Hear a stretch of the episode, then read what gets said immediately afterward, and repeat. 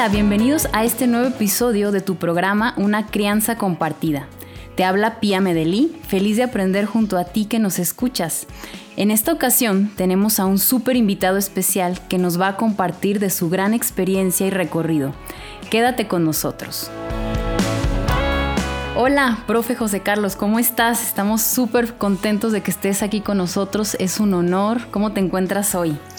Muchas gracias, no, pues yo también estoy súper contento por esta invitación, agradecido y me encuentro bien, me encuentro contento. Perfecto. ¿Desde dónde nos estás hablando? ¿En dónde te encuentras? ¿En qué parte del mundo? Ahorita me encuentro en el sur de México, casi donde termina México, en el estado de Chiapas, en una comunidad rural que se llama Unión Victoria, casi a dos horas eh, de la frontera con Guate. Oh, qué interesante. ¿Y allá cómo está el clima en este momento? Muy rico, la verdad. Yo soy originario de Monterrey, entonces en Monterrey el clima es súper extremo. Y aquí la verdad es como, como si fuera la eterna primavera, o sea, todo el año está templado, entonces está muy, muy padre. Qué precioso. Ojalá que podamos ir pronto allá a, a conocer dónde estás. Muy bien, y entonces cuéntanos a mi audiencia, a lo mejor hay algunos que sí te conocen, hay algunos que no. Me gustaría que te presentaras tu actualidad, a qué te dedicas, sobre tu familia, no sé qué has estudiado. Claro, este, bueno, pues soy José Carlos Gómez García, estoy casado, mi esposa se llama Julieta, tenemos tres hijos de siete, cuatro y dos años de edad, dos niños mayores y la niña chiquita. Eh, y bueno, pues actualmente yo presido, soy presidente de una organización que se llama Cabaña AC, que se dedica a ofrecer oportunidades de educación a niños en situación de riesgo y a abrir este, programas educativos alternativos para chicos que pues no les ha ido bien en la escuela, han recibido maltrato, etc. Esta organización eh, tiene, está operando en Nuevo León y en Chiapas y soy director ejecutivo de Campamento Amos, otra organización que es una casa hogar para niños con discapacidad aquí en el sur de Chiapas. Entonces estoy físicamente más eh, aquí en el, estado de Chiapas en la casa hogar. Eh, y bueno, esas ahorita son mis dos este, ocupaciones principales. Además, pues eh, también estoy en las redes sociales creando contenido sobre educación en el hogar, sobre aprendizaje natural, crianza basada en la confianza, etcétera. Eh, y pues bueno, eh, mi formación inicial es una licenciatura en educación de especial soy maestro de, apoyo.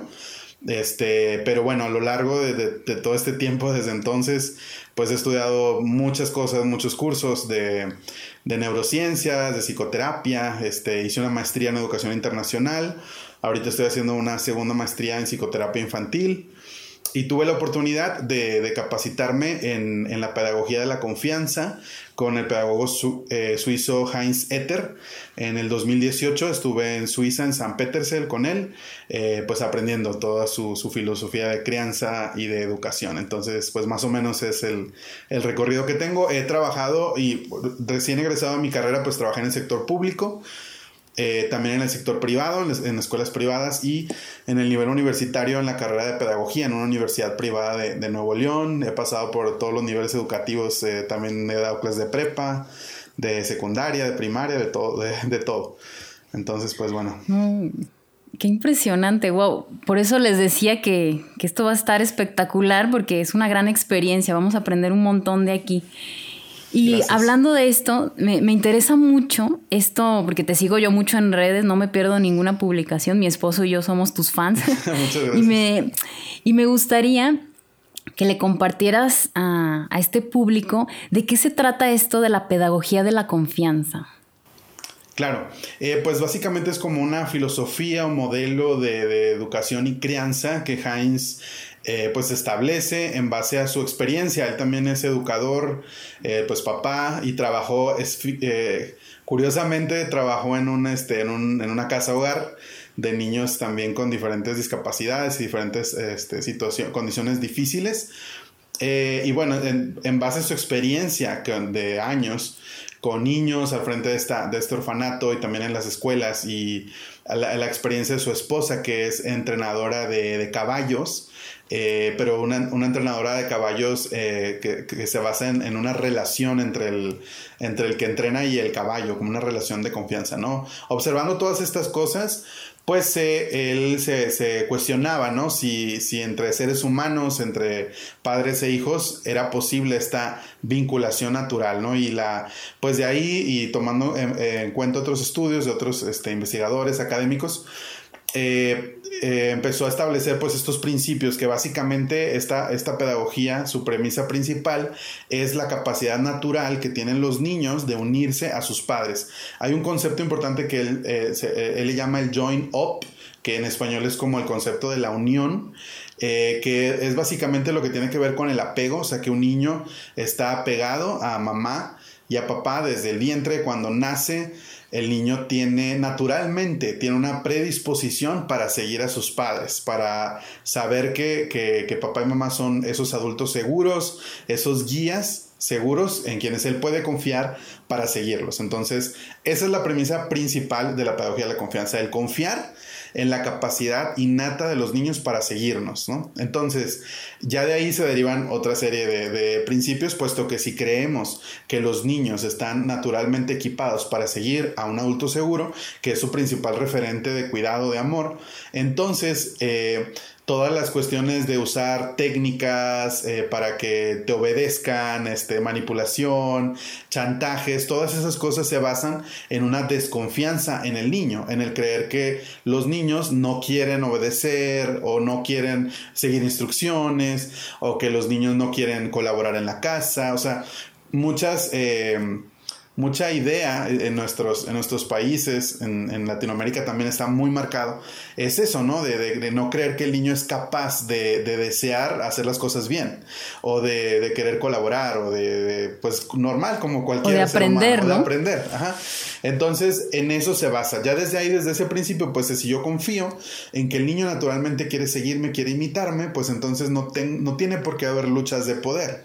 ¿verdad? Porque yo confío en él y él confía en mí. Entonces, él lo que más desea un niño es a imitarnos, es agradarnos, es estar con nosotros contentos. Entonces, ese es como un poder, digamos, a favor de una crianza natural, eh, que hay otro principio que tiene que ver con la autoridad natural también, porque muchas veces escuchar la palabra autoridad nos suena como autoritario, como que pues el papá es el que manda y lo que él diga, nomás porque él es el papá, ¿verdad? Y no tiene que ver con eso, o sea, autoridad no es eso, la autoridad se gana en base al servicio, a la admiración y es un liderazgo realmente, un liderazgo natural, porque somos más grandes, más maduros, con más años, con más experiencia, por lo tanto somos los responsables del barco, que es la familia, ¿no?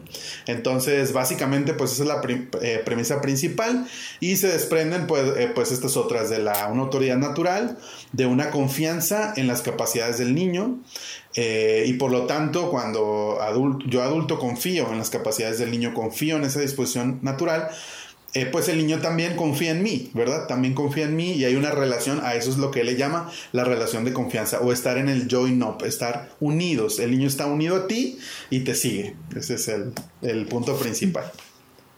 Claro, y está precioso esto que dices. Sin embargo, acá la cuestión sería de cómo podemos ser esos padres que confían en sus hijos, ¿no? Porque siendo, viendo la historia de nuestras propias crianzas, eh, nuestra propia educación, no se desarrolló eso, ¿no? De que confiaran en nosotros. Entonces ahora es algo nuevo que nosotros tenemos que poner en nuestros hijos y tenemos que experimentar. No sé, no sé si a ti te pasó esto o cómo lo has llevado a cabo con tus hijos.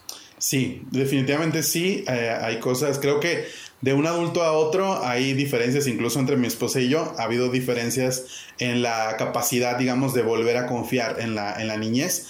Entonces, en nuestro caso particular, especialmente en mi caso específico, yo ya venía de una formación como estudié educación especial, realmente la, la escuela donde estudié en Nuevo León, tiene mucho énfasis en el respeto por el niño, en el considerar sus características, en el juego. Entonces, yo ya venía de cierta manera formado en esa línea, ¿no? De, de respeto por los niños. Entonces, cuando yo doy con estos principios, con estos escritos de Heinz, era cuando mi hijo estaba recién nacido, mi primer hijo.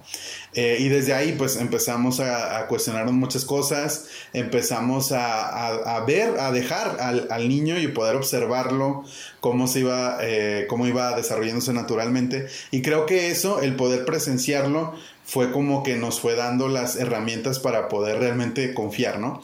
Pero obviamente pues fue un proceso de, tiempo, especialmente con nuestros familiares alrededor, porque pues... Eh, Confiar en el niño, confiar en sus capacidades, es no estar pensando todo el tiempo que es torpe, que se va a caer, que se va a pegar, que lo va a quebrar, que lo va a tirar, que, que no va a hacer caso, sino todo lo contrario, ¿no? Pensar que puede tener cuidado, que es inteligente, que es un ser pensante, que, eh, que sí, en efecto está en un proceso de maduración, pero que es capaz y que, y que con, con cuidados... Eh, lógicos, puede el niño estar perfectamente bien. Entonces, sí, eh, bueno, en mi caso fue, fue eso a lo mejor un punto a favor, ¿no? Que yo ya venía con, con cierta formación, eh, pero definitivamente implica desaprender muchas cosas, implica cuestionarse muchas cosas y soltar muchas cosas. Y fuimos compartiendo mi esposo y yo, pues, este proceso, porque en el caso de ella, también otra cosa que influye es que mi crianza, el estilo de crianza de mis padres fue muy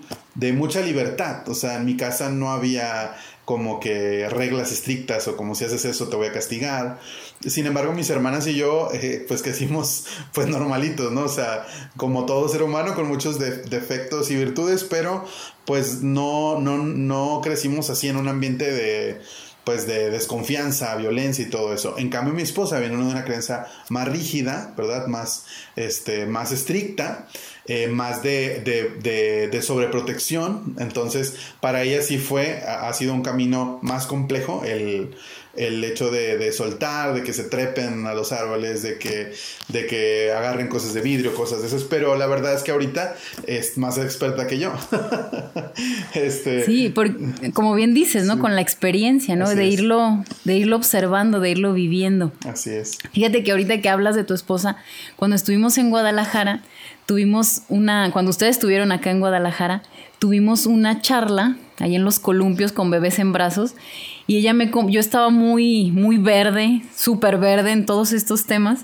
Yo le decía, ay, ustedes son este, maestros, entonces es más fácil hacer homeschool, ¿no? Yo en mi, en mi cosa verde que traía, ¿no? Y me dice, no, es más difícil porque hay que sacarse muchas estructuras. No sé para esto, o sea, porque dicen, bueno, hacemos homeschool o escuela en el hogar y bueno, nos traemos la escuela al hogar, ¿no? Yo en ese momento todavía eh, con mis bebés, ¿no? Yo tenía de dos y otra ahí de casi un año, eh, no menos de meses. Entonces, este, yo todavía estaba como abriendo el mundo apenas y, yo decía, bueno, a lo mejor es más fácil para ellos, ¿no? Que ya son maestros. Me decía, no, es más difícil. ¿Cómo ha sido en ese sentido? Eh, esta educación, como dices, ¿no? Más natural, más en base a la confianza o a su motor interno de aprendizaje, eh, dejarlo elegir, ¿no? ¿Qué quiere aprender? ¿Cuáles son sus intereses? ¿Cómo ha sido esto, no?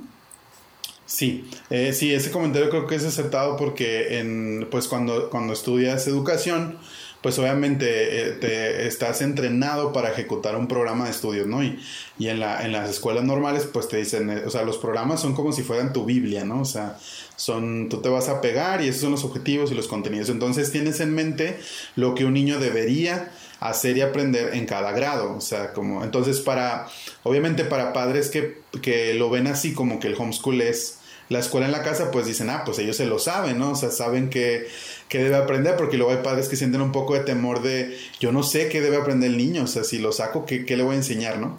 Y en ese sentido, pues un maestro tiene esa idea, esas nociones del programa, ¿no? Pero cuando quieres eh, ir a, respetar los intereses, a la motivación interna, pues no tiene nada que ver los programas, entonces puede ser como un obstáculo el decir, mi niño tiene seis años y yo sé lo que debería estar aprendiendo a los seis años, sin embargo mi hijo no está listo, no le interesa, no es su motivación y dejo de lado eso que yo ya tengo establecido este, entonces, en ese sentido, creo que es, es, un reto para alguien que tiene una mentalidad tan escolarizada como un profesor, ¿no?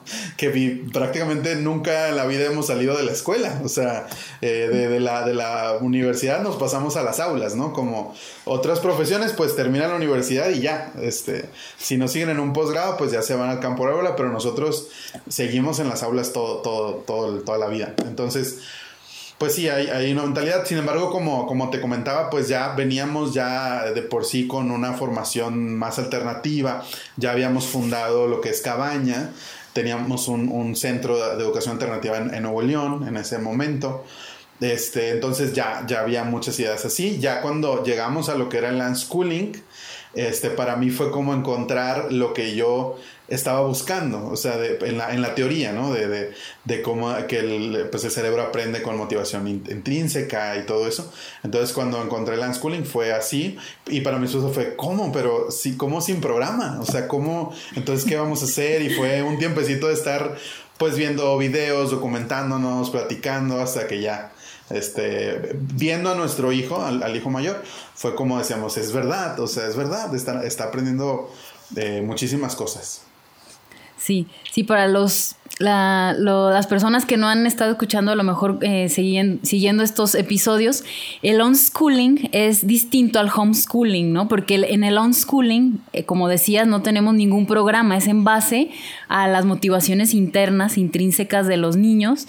Y en el homeschooling sí llevas un programa y vas este, un poco más como en la escuela. ¿No? Y, bueno, hablando de esto de la pedagogía de la confianza, tengo una anécdota que contar, que una vez vi a Priscila Salazar que, que puso una publicación que decía sobre un libro que leyó que entre los 3, 4 años los niños ya podían usar cuchillos. En ese entonces mi hijo tenía dos y yo casi me desmayo. Yo digo, ¿cómo? Y bueno, cuando mi hijo cumplió 3, 4 años, ya lo viendo, o sea, confiando en él, que yo decía, es que claro que tiene la capacidad de que corte con cuchillo la comida, ¿no? Y con cuchillo filoso, ¿eh? No del que no, del, de la sierrita de para untar la mantequilla, no, del filoso. Entonces yo recordé eh, en la publicación de Priscila, decía, es que sí, ¿no? Sí se puede, pero es cuestión de eso, de observar, de experimentar, de sentir a tu hijo, ¿no? De acompañarlo y decir, claro que está capacitado porque ya desarrolló lo necesario para manejar un cuchillo, ¿no? Porque sabe, entiende, puede hacerlo. No sé si tú tengas alguna algo así, alguna escena que nos quieras traer eh, en cuanto a tus hijos, que son como bonitos ejemplos, ¿no? Sí, claro que sí. Sí, pues ese, ese tema del cuchillo, sí, nosotros desde chiquitos, creo que Emiliano el más grande, Igual como desde los dos empezó a usar, tenemos videos grabados donde está cortando repollo, col, para los que le llaman col. Este, y una anécdota que tengo cuando empecé con ese tema de, del confiar, ¿verdad? Y que son seres capaces. Hay un libro que se llama El concepto del continuum, este, que, que está muy interesante. También, eh, pues María Montessori, si buscamos María Montessori, tiene mucho de esto de la vida independiente, de, del, del, usar eh, pues vajilla de porcelana, de, cristal.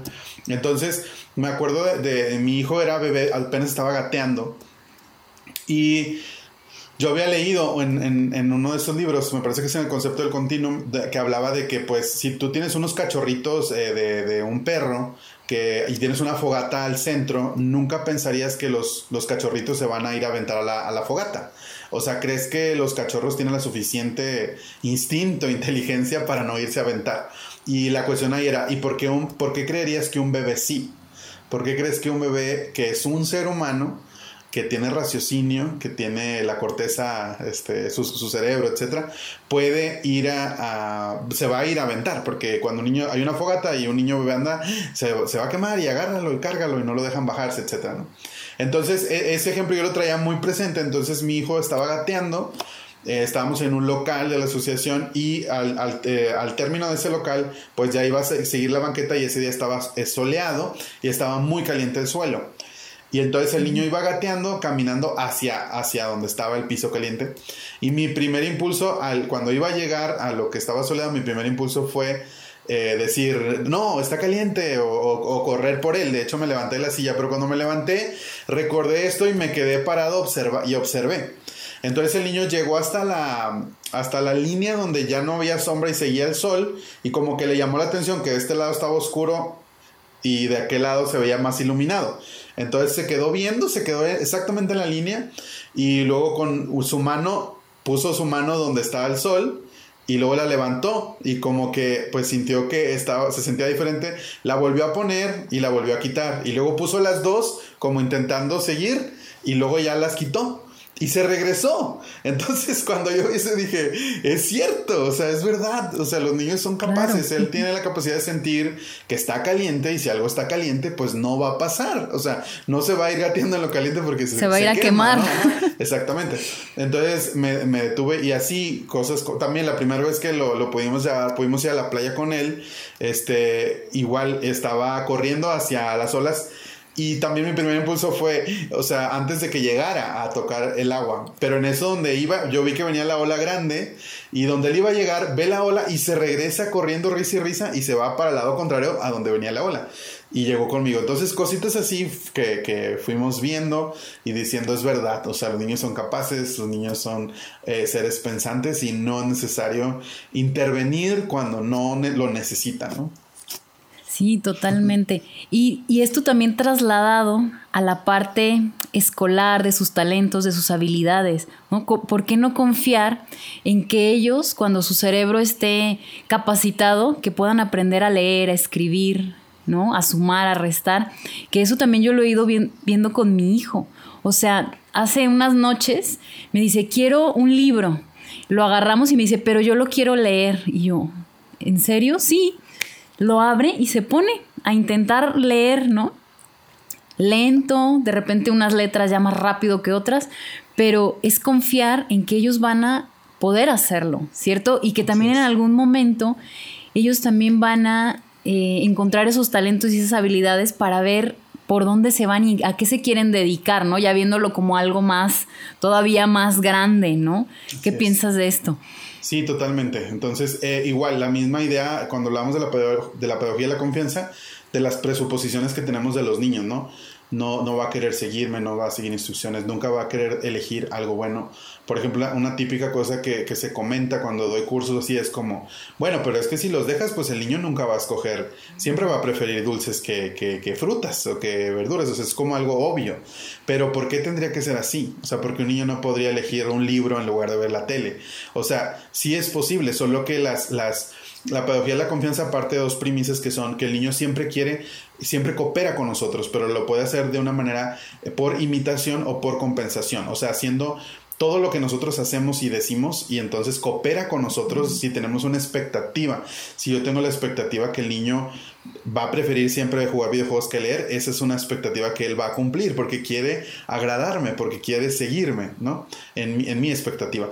Entonces, igual cuando creemos que el niño eh, puede elegir hacer elecciones, que puede que desea aprender, porque ese es el otro tema, ¿no? El cerebro está diseñado para aprender y el cerebro de los niños, siempre y cuando sean niños saludables, porque yo trabajo con niños que han sufrido maltrato, abuso, etcétera, y obviamente no es lo mismo, o sea, no puedo decir que naturalmente este, eh, tengan la misma disposición y la misma energía para estar absorbiendo todo lo que está a su alrededor, aunque de que aprenden siempre, siempre aprenden, pero me refiero a esa, a esa curiosidad, a ser espontáneo, a querer descubrir que lo poseen cualquier niño que esté saludable, que no tenga alguna alteración, que no haya recibido algún tipo de maltrato. Entonces, lo natural es que quieran saber, por eso hacen muchas preguntas. Entonces, cuando yo confío en eso, también sé que, que, el niño va a querer aprender y va a querer aprender muchas cosas y va a profundizar. Y eso mismo, o sea, es como un efecto dominó, o sea, confío en él, sé que él va a querer aprender y eso le da la energía de querer más y más y más y, e ir más allá en, todas las áreas, ¿no? Entonces es básicamente la misma premisa, confiar en este caso en la capacidad de aprendizaje del niño, aunque su cerebro no le gusta hacer otra cosa más que aprender, ¿no? Sí, exactamente. Estamos diseñados para aprender. Muy bien. Y eh, justo ayer mi hijo eh, se metió, estaba jugando fútbol y le dio muchísima hambre y me dice, mamá, se me antoja muchísimo una sopa de verduras de esa bien rica que tú haces. Y yo digo, ¿cómo no? ¿Cómo los niños no comen verduras? Ahí está, ¿no? Ahí está como, como eso, eso que estás diciendo, ¿no? La prueba. Entonces, eh, me gustaría también que nos contaras eh, también en, dentro del aula, dentro de, de las clases, del profesor que, que has sido durante tantos años, ¿no? Que decías en un inicio que has estado primaria, secundaria, prepa, ¿no? Y eh, cómo has podido eh, en ese tiempo aprender o a lo mejor a innovar o a traerles algo distinto, si te atrevías, si te daba miedo, si podías, si el sistema te lo permitía, como ahí en esas instancias, si hay algún profesor que nos esté escuchando o padres de familia, ¿no? Que podemos como ir haciendo algo para poder modificar estos, este sistema escolar, ¿no? Porque el sistema escolar se adecua también a las necesidades de los padres de familia, que, que muchas veces no decimos nada, ¿no? Y que y vamos haciéndolo igual que hace 200 años, ¿no? Así es. Sí, sí, pues bueno, ahorita ya tengo rato que no estoy en aula eh, que no sea de, de nuestros centros, ¿verdad? Pero lo que en el tiempo que estuve, lo que yo hacía era utilizar una, una una pedagogía que se basa en, el principio de aprendizaje situado o de cognición situada, que la autora es Frida Díaz Barriga, y ella ah, establece que pues el aprendizaje siempre se da en un contexto, en un contexto real, ¿no? Entonces, tú aprendes, por ejemplo, eh, si, estás en, en, la cocina, o si estás en el supermercado, o si estás en una veterinaria, o sea, en todos esos ambientes, si estás en una granja, se aprenden cosas. Y una de las formas de trabajar o de contextualizar dentro de un aula es haciendo lo que se llaman ambientes simulados, que es algo que yo utilizo mucho. Por ejemplo, la escuela pública, entonces yo, eh, un tema, si los niños, obviamente, generalmente a los niños, pues a todos les gustan los animalitos. Entonces yo lo que hacía era integrar los, los, los currículos, el, perdón, los contenidos, agruparlos en una temática que yo creía que era de interés para la mayoría de los niños, por ejemplo, el caso de un tema de la granja, ¿no? Entonces, del currículo, por ejemplo, segundo grado, ¿qué temas pueden encajar con la granja. Entonces ese mes yo hacía el salón como si fuera una granja, llevaba un conejito, yo me disfrazaba de granjero. Entonces, este, en mi caso, mi rol era de maestro de educación especial. Yo tenía que entrar a diferentes salones a apoyar a los niños que estaban teniendo dificultades.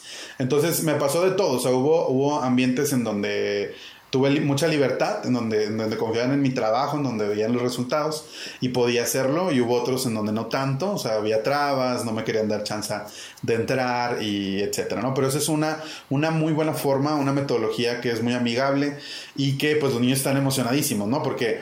Eh, los niños que van a la escuela nunca han tenido una experiencia de ser unschoolers o de estar libres, o sea, siempre han estado en una, eh, en la educación tradicional. Entonces, cualquier cosa que sea un poco distinta para ellos es la fiesta en, el salón, ¿no? Estamos en una granja o el, este, otro proyecto que hice una vez en quinto grado fue eh, organicemos un torneo deportivo, entonces yo iba vestido de deportista y eh, todos hacer equipos, ahí estábamos aprendiendo a medir la cancha y a dar vueltas a la cancha cuántos minutos, segundos nos tardamos, hacer gráficas con cuánto se tardó cada quien, o sea, todo de una manera eh, que le llamaría yo educación activa, ¿no? Este, no es eh, educación libre, porque está dirigida por un profesor, hay ciertos contenidos que hay que trabajar, pero siempre los niños están activos, están involucrados, están participando.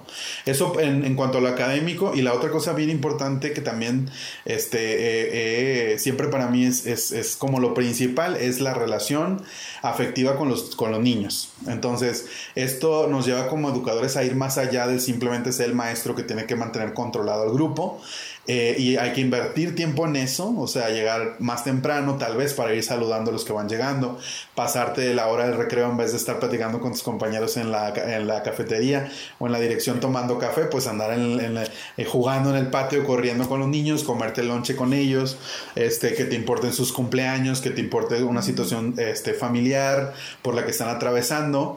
Eh, y, obviamente pues la parte emocional en el salón, cómo se sienten, el tiempo para resolver conflictos, este, eh, bueno, es un mundo de cosas con, el tema emocional, pero eso lo que permite es que después los niños, eh, igual que con los hijos, igual Heinz, la pedagogía de la, confianza va también a las aulas, de establecer ese join up con los alumnos, ¿no? Que ellos te, te, te, sigan porque te, porque te quieren, porque te admiran, porque los inspiras.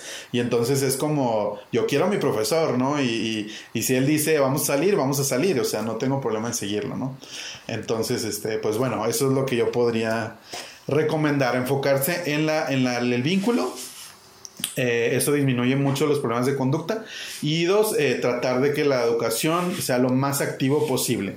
Sé que en las escuelas no puede, o sea, tienes que cumplir con un programa, tienes que cumplir con una agenda, pero lo más amigable, lo más respetuoso que se pueda hacer con los niños, eh, mucho mejor. Eh, las dificultades, pues es en, de repente, en una escuela que estuve en mis inicios, era como, decían, es que ese salón más creativo, pero el salón más desordenado, porque cuando entraba la directora, pues los bancos estaban, los bancos estaban por todos lados, estábamos en el suelo, ¿verdad? Pues había, estaban haciendo arte, entonces había cosas tiradas, entonces ella hacía ese comentario, pero pues veía lo, como que se se quedaba con lo bueno, ¿no? Otra ocasión, un director me, habló desde la dirección, me gritó, yo estaba en el patio, que porque iba en pijamas a la escuela, yo, no iba en pijamas, sino que traía, traía un pan deportivo y, estábamos en ese, ah, pues fue ese ejemplo del torneo, ¿no? Este, y bueno, o sea, sí he tenido de, de, todo. también a nivel universitario, como la carrera de pedagogía, un, un, tetramestre hice como un proyecto para ver qué tanto resultaba que fuera libre en la universidad, pero era una universidad obviamente pues estricta, yo tenía que ir de corbata, este, eh, pues todo, ¿no? Tomar lista, puntajes y todo eso. Entonces yo, yo lo que hice fue... Em, eh, hacer un diseño, como dar, estos son los temas del, del, plan de estudios, el programa de estudios de, esta, de, esta, de estas dos asignaturas, porque me tocaba darles dos, eh, y aquí están los contenidos, ustedes los van a organizar. ¿Qué quieren ver primero y cómo lo quieren ver? O sea, si dicen, no, pues yo queremos hablar de problemas de aprendizaje primero, bueno, ¿qué quieren hacer? ¿Quieren leer un libro? ¿Quieren ver un documental? ¿Quieren que yo exponga? ¿Quieren que hagamos un taller de materiales? Entonces, eh, pues fue muy padre, la verdad. fue muy padre hacerlo a nivel este, eh, superior, pero ahí también hubo ciertas limitaciones de que pues yo, yo pedía que fueran con ropa cómoda porque a veces nos íbamos a la cancha y cosas así y fue como, no, pues tienen que venir bien vestidos y cosas de ese tipo, pero traté lo más que se pudo y ellos se asignaban su propia calificación de decir, bueno, eh, considero que aprendí hasta este nivel y considero que tengo un 9 y yo lo respetaba. Yo lo respetaba porque mi intención era que ellos aprendieran a hacerse responsables de su propio aprendizaje, porque obviamente eran chavos muy escolarizados, que eran acostumbrados a hacer tareas y, y estudiar más para el examen y a cómo ir pasando. Y yo decía, es que ellos van a estar con niños, o sea, yo quiero que, que entiendan lo que, que aprendan por motivación intrínseca, ¿no? Porque quieren aprender. Entonces, este, pues fue otra experiencia que hice este, a nivel universitario. O sea que entonces ellos se ponían sus, o sea, ¿tú cómo calificabas? Me entró esa duda porque ahorita decías que ellos se ponían su calificación. Ajá, yo les pedí, al final del, ahí se dividían parciales, si no me, si no me equivoco, como tres parciales por el tetra, entonces ellos definían de qué manera se iban a evaluar. Entonces, ¿cómo va? Tú tienes que compartir con, con el grupo lo que aprendiste, los aprendizajes que desarrollaste en, estos, en, este, en este mes, ¿no? Entonces, eh, uno decía, no, pues yo quiero dar una exposición, otro yo voy a hacer una, voy a traer un material didáctico, entonces cada quien elegía cómo se iba a evaluar lo que aprendió y eh, cómo, eh, qué, tanto consideraba haber aprendido. Entonces eh, era algo subjetivo realmente que ellos le tenían que agregar a un nivel numérico, pero realmente es lo que hacemos los maestros también. O sea, el examen es un porcentaje, el otro porcentaje es participación, el otro porcentaje es tareas. Las tareas se evalúan pues a veces no tan objetivamente, ¿verdad? Entonces, en este caso es darles a ellos la, el poder de, de, ellos y que esa calificación va a aparecer en sus, en sus boletas. Entonces, eh, eh, es también un trabajo interno para los estudiantes muy fuerte porque se topan con muchas cosas internas, se topan con decir, híjole, o sea, me importa demasiado qué número va a aparecer ahí y voy a ser deshonesto porque quiero que aparezca un número alto, ¿no? Y, me importa demasiado. Y otros es como, no, yo soy consciente que no me esforcé, que no le tomé importancia y me voy a poner un 8. O sea, y, y, se lo ponían, ¿no? Entonces, este, obviamente hay quien puede decir, porque esto lo, lo expuse en un, una vez, tuve la oportunidad de ir a Perú a un, a un congreso de educación alternativa y yo mi, mi exposición fue eso, mi experiencia en la universidad. Y si era el tema de, bueno, y si pero uno se aprovecha, ¿no? Puede ser que no quiera hacer nada, entonces ya en ese sentido es como, es que ya esa es responsabilidad de, de la persona, ¿no? Porque la, el, los contenidos están, la disposición del profesor está, este, pero bueno, no pasó, o sea, no tuve ningún estudiante que hiciera algo así, porque creo que eh, fue una oportunidad para ellos descubrir y apasionarse de su carrera, de ver ese, claro, sentido. Genial. Oye, todo lo que has contado hasta ahorita yo estoy impresionada. Está espectacular y te felicito muchísimo porque creo que realmente es una vocación a, lo que realmente un profesor. Entonces, me encanta y que, que, es tan valioso que lo estés compartiendo aquí en el programa que yo estaba como, wow, impresionada de, de todo de todo lo que haces por conectarte, como decías, el afecto, la conexión con, con cada estudiante, con cada eh, ser, ¿no? Entonces, la verdad es que está maravilloso y espero que, que, esto también pueda servir para maestros, futuros maestros, para los mismos padres de familia, porque también es conectarnos con nuestros hijos. Cuando decías, es que mi aula era la más desordenada, había un desastre, pero es que están aprendiendo un montón. Yo también pienso eso en la casa, digo, ay, pero qué desastre, pero ahora he empezado a decir, pero es que están aprendiendo un montón porque están jugando, entonces no es desastre, es aprendizaje, para verlo también así, ¿cierto? Sí, y bueno, eh, siguiendo esto, a los, a los más pequeños me queda también la duda cómo los calificabas a ellos, los más este, de primaria, de, no de universidad, sino de, de otros grados. ¿Cómo hacerlo? Porque a mí lo de las calificaciones, como tú dices, ¿no? A mí me parece como, bueno, es un número que no simboliza no, ya al final, ¿no? ¿Cuánto me saqué yo en quinto grado en matemáticas? O sea, absolutamente a nadie le importa, ¿no? Entonces, ¿cómo hacías eso de las calificaciones con los más pequeños? Ok, bueno, en mi, en mi, mi rol como es, era en, en, el caso de la escuela pública y la privada era más de educación especial. Entonces lo que nosotros hacíamos era apoyar para que el maestro le asignara un valor. Lo que se hace es que se hacen, que eso se debería hacer con todos los niños, este, pero bueno, en este caso se hace solo con los niños de, educación especial, es esta, hacer adecuaciones curriculares. Eh, entonces, si el, nivel de tercer grado de primaria o de segundo grado era aprender eh, campos semánticos o aprender el orden alfabético, bueno, pues con la meta con este niño es que identifique palabras que inicien con la misma letra que su nombre. O sea, es un ajuste del contenido, se baja el nivel. Entonces, si logra esta meta, pues él va a tener un 10, ¿verdad? Aunque no haya eh, hecho lo que el resto de la clase se supone que debió haber hecho. Entonces, en ese sentido, apoyábamos pues para que el valor que se le asignara fuera lo más eh, real posible, ¿no? Y bueno, en el caso de las escuelas públicas, es, eh, en ese tiempo, pues obligatoriamente era un un número que había que asignar en ese sentido, pero lo asignaba el profesor de grupo, no, no, no, no en este caso yo. En, la, en los centros donde nosotros hemos estado, lo que se... Mm, en un inicio, cuando iniciamos en 2010, que fue cuando aperturamos el primer centro, este, ahí se hace, lo que hacíamos es hacer una evaluación cualitativa es decir, se hace una tabla con los aprendizajes esperados que se deberían lograr en ese bimestre o en ese, eh, esa cantidad de tiempo. Y esa, esos aprendizajes teníamos como indicadores de este aprendizaje lo inició, eh, está en desarrollo, se domina, ¿verdad? Y depende, el, el, rango era la asignación de un número. Eso fue como un año y después se cambió a hacerlo solo descriptivo. O sea, Aquí dice que debes de poder eh, ordenar palabras en orden alfabético. Entonces eh, la, descripción era ordena solo, identifica solo algunas iniciales, por ejemplo. O sea, y solo era descriptivo, ¿no? Esa es la, manera de, de calificar, ¿no? Por, por qué tanto estás desarrollando los aprendizajes esperados.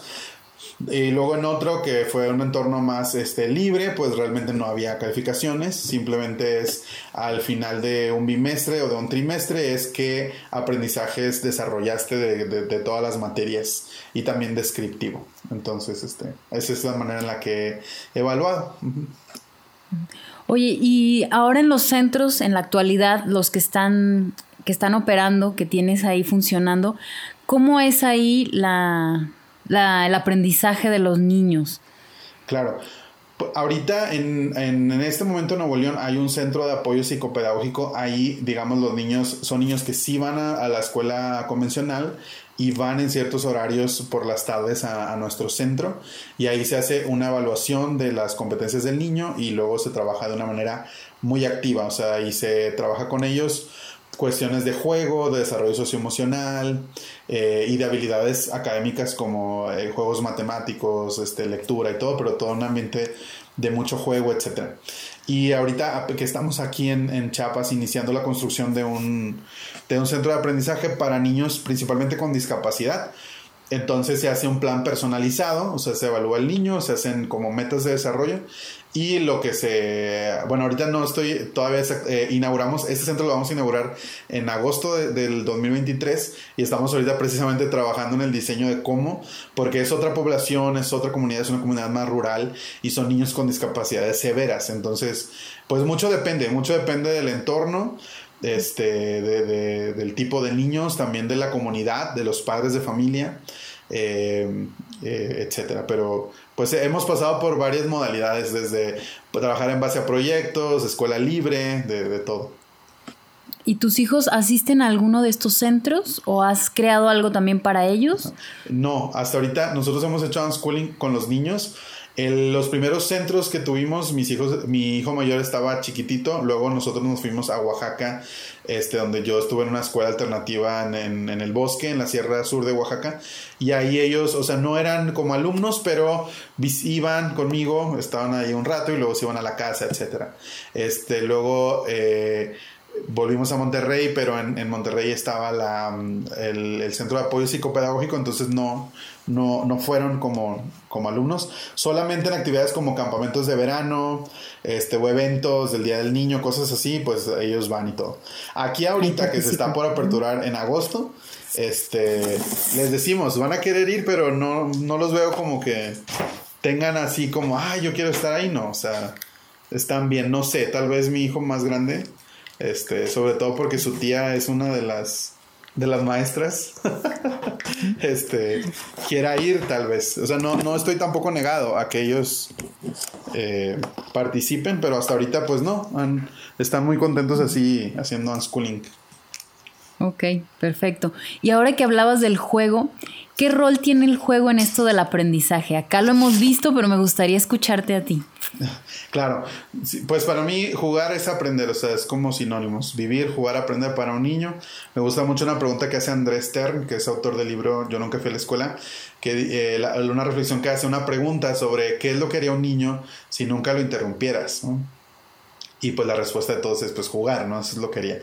Y de las observaciones de que los niños de todo, de todo el mundo eh, independientemente de las circunstancias que estén, juegan, ¿no? Este, y yo una vez eh, que en, Monterrey hubo un huracán que se, el huracán Alex, y luego al siguiente día pasaban las noticias y se veían pues todos los desastres, ¿no?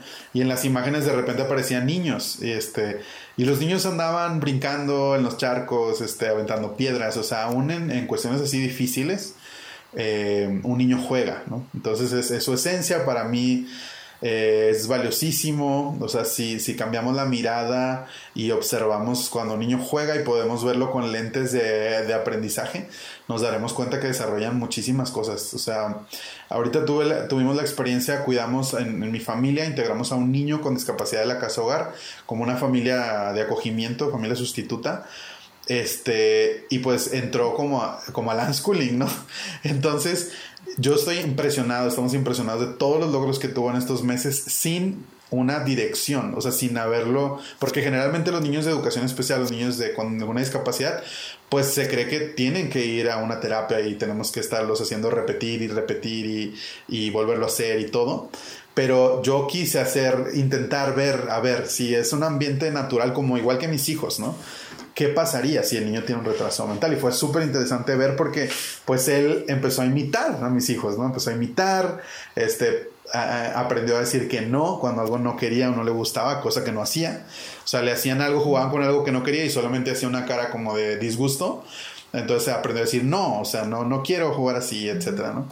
Y, pues aprendió muchas cosas eh, prácticas, ¿no? Este, aprendió también a, usar juguetes, a, como con el juguete del juego simbólico que tampoco lo tenía desarrollado.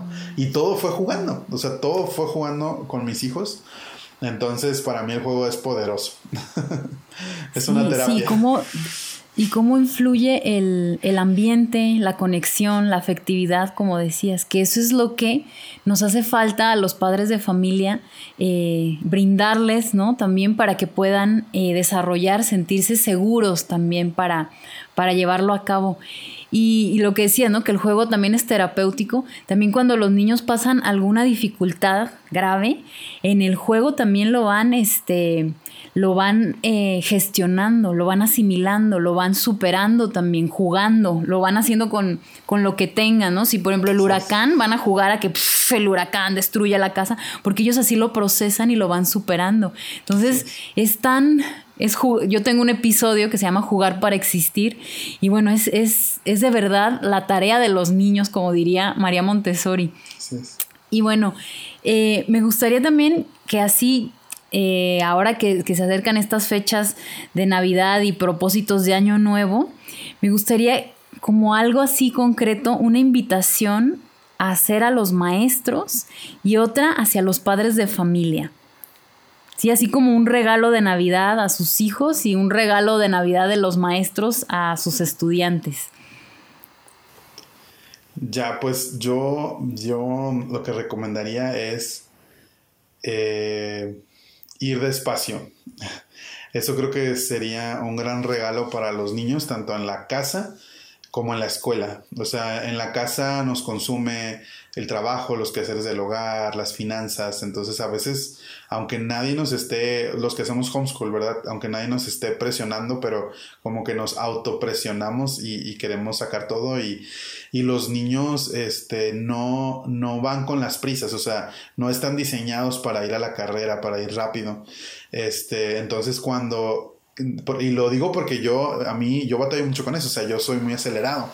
Yo también, este, presente aquí me quedó, este, pero como anillo al dedo. Yo constantemente tengo que estarme recordando que, que, que vamos a, a disfrutar de, de, de, ver que atardece, de, de, ver que amanece, de caminar simplemente, de... De, salir con tiempo para que vayan a su ritmo, de que se quieren entretener con la mariposita que ya pasó, ¿no? Exactamente, de, quedarte el tiempo cuando mientras brincan en los charcos hasta que ellos digan que ya.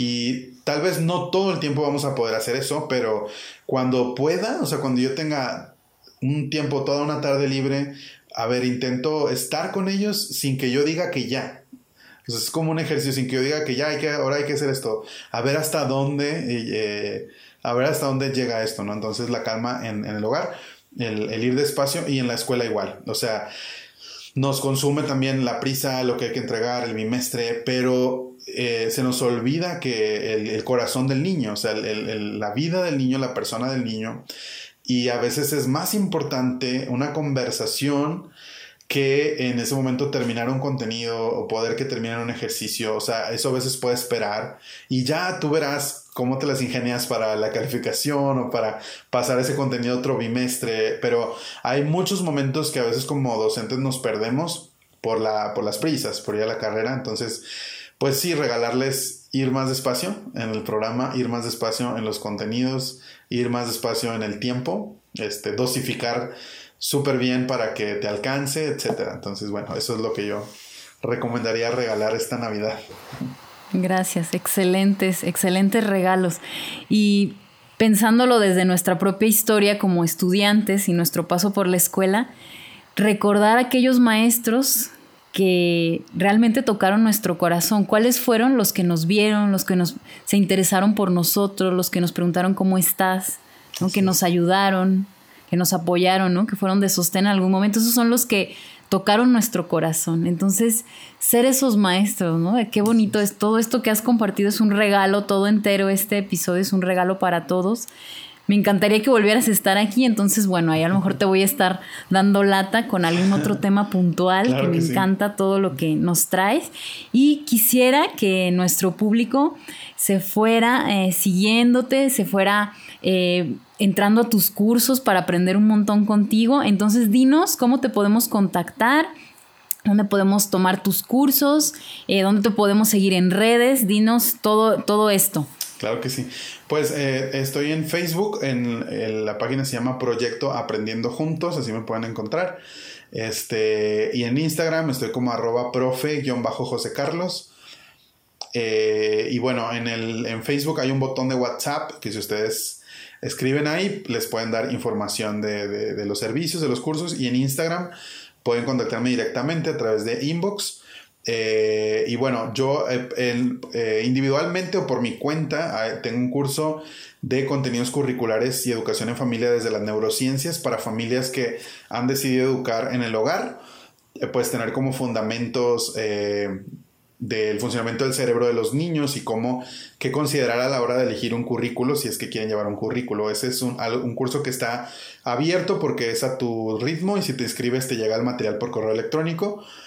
Eh, vienen actividades sugeridas y al final se entregan como las, eh, las evidencias de actividades y se envía un, un, diploma. Eh, ese, es uno. está el seminario de educación basada en la confianza eh, que bueno, ahí eh, profundizamos en, conceptos de lo que hablé de la pedagogía de la confianza. Ese igual estaba como el otro curso, pero ahorita lo estamos manejando para tener una sesión conmigo de preguntas y respuestas. Entonces se les envía unos, las sesiones pregrabadas con actividades y posteriormente tenemos una reunión para, para pues, hablar y ha, sido muy padre. Hemos tenido dos ediciones y pues las, los papás y las mamás han entrado, papás y mamás, pues eh, hacen preguntas de sus hijos y se pone muy interesante todo lo que comentan. Entonces, si no me equivoco, como febrero del próximo año vamos a tener otra edición de, ese seminario.